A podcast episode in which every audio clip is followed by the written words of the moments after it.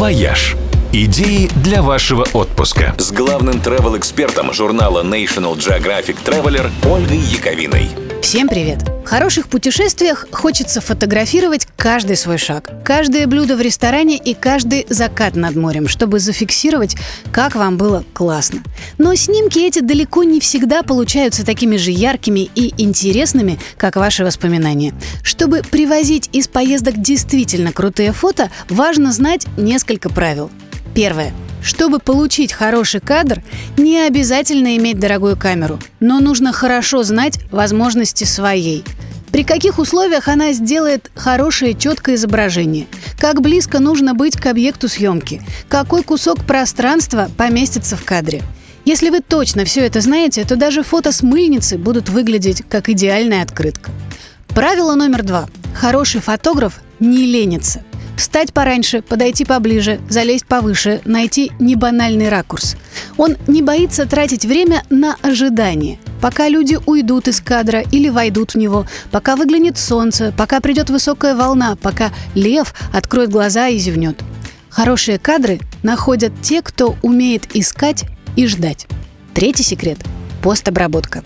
И речь не о том, чтобы нарисовать картинку в фотошопе заново, а о том, чтобы скорректировать изображение – Поправить горизонт, выровняв изображение по вертикали и горизонтали. Скадрировать, то есть обрезать картинку так, чтобы композиция стала сбалансированной, а все лишнее из кадра исчезло и откорректировать экспозицию, то есть добавить света в слишком темные кадры и убрать в чересчур светлых. Все это легко и быстро делается при помощи специальных программ и приложений, простых в управлении и интуитивно понятных. Самые популярные – Instagram, Snapseed, VSCO Cam и Lightroom. Научитесь ими пользоваться, и кадры ваши станут выглядеть так, что Международный день фотографа вы сможете считать своим профессиональным праздником. Он, кстати, сегодня, 12 июля. Поздравляю! «Вояж» – радио 7 на семи холмах. «Вояж» – идеи для вашего отпуска. С главным travel-экспертом журнала National Geographic Traveler Ольгой Яковиной. Всем привет! Недавно известный туристический сервис решил выяснить, из каких стран путешественники привозят не только впечатления и сувениры, но и лишние килограммы. Первое место в рейтинге стран, от которых толстеют, заняли Соединенные Штаты Америки. По статистике, за время американского вояжа туристы набирают в среднем по 3,5 кило. Второе место разделили Карибы и Франция. А еще в списке направлений, из которых легко вернуться в совсем другой весовой категории, оказались Италия, Греция, Великобритания, Португалия и Испания. Впрочем, почти половина опрошенных призналась, что лишние килограммы они привозят из любой страны, если только отдыхают по системе «все включено». Особенно вредными для фигуры оказались морские круизы. Статистика показывает, что в среднем пассажиры роскошных лайнеров через две недели плавания сходят на берег, став на 6 кило увесистее. Каждый третий турист сообщил, что в круизах, расслабившись, позволяет себе удвоить количество вредных вкусностей. А 85% с прискорбием признали, что на обедах и ужинах в формате шведского стола съедают гораздо больше обычной нормы. Поэтому специалисты по питанию советуют на отдыхе соблюдать меры предосторожности. В частности, спасаться от жары не мороженым, а охлажденными фруктами – а жажду утолять водой, а не соками или газировками. И вообще не увлекаться коктейлями и лимонадами, потому что в них повышенное содержание сахара. Вместо лонгдринка лучше выпить бокал вина. Диетологи советуют побольше есть на завтрак и поменьше на обед и ужин – а между приемами пищи хотя бы немножко двигаться, гулять, плавать, танцевать.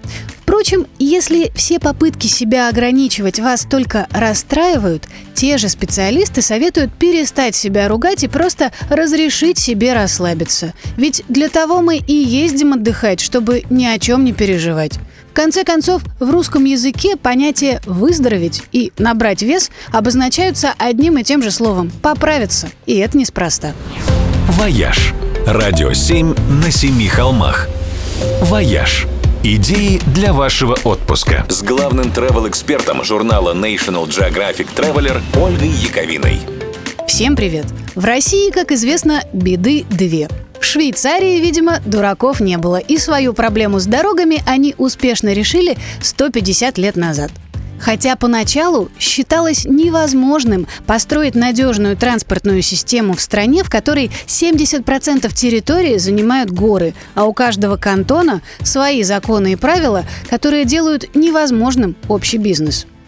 Поэтому железных дорог в Швейцарии не было даже тогда, когда, например, Англия уже была покрыта ими вдоль и поперек. Самую первую линию протяженностью в скромные 23 километра построили только в 1847 году, соединив Цюрих и Баден. Ее немедленно прозвали СББ – Spanish Brötli – железная дорога испанских булочек. Спэниш Брётли – это был специалитет баденских кондитерских.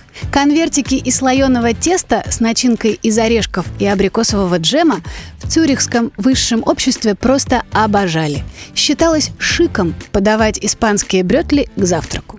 Для чего аристократы отправляли слуг в Баден затемно – тем надо было пройти пешком 23 километра, купить только что испеченные булочки и метнуться назад, успев к утреннему чаю. С появлением поезда доставка Брётли стала занимать всего 45 минут. Тепленькими приезжали. Забавно, но такая ерунда сумела убедить общество в том, что Швейцарии необходимы железные дороги. В стране приняли новую конституцию с общими для всех кантонов правилами, а затем приняли и специальный закон о федеральных железных дорогах. Для их строительства были нужны хорошие инженеры, и так появилась высшая политехническая школа, задавшая стандарт швейцарскому образованию. Были нужны деньги, и появился швейцарский кредитный банк, ставший базой для новой банковской системы. Рабочих волновало будущее, и появилась компания по страхованию жизни и пенсионному обеспечению. В общем, примерно все, чем сегодня славится Швейцария. А все благодаря булочкам. «Вояж» – радио 7 на семи холмах –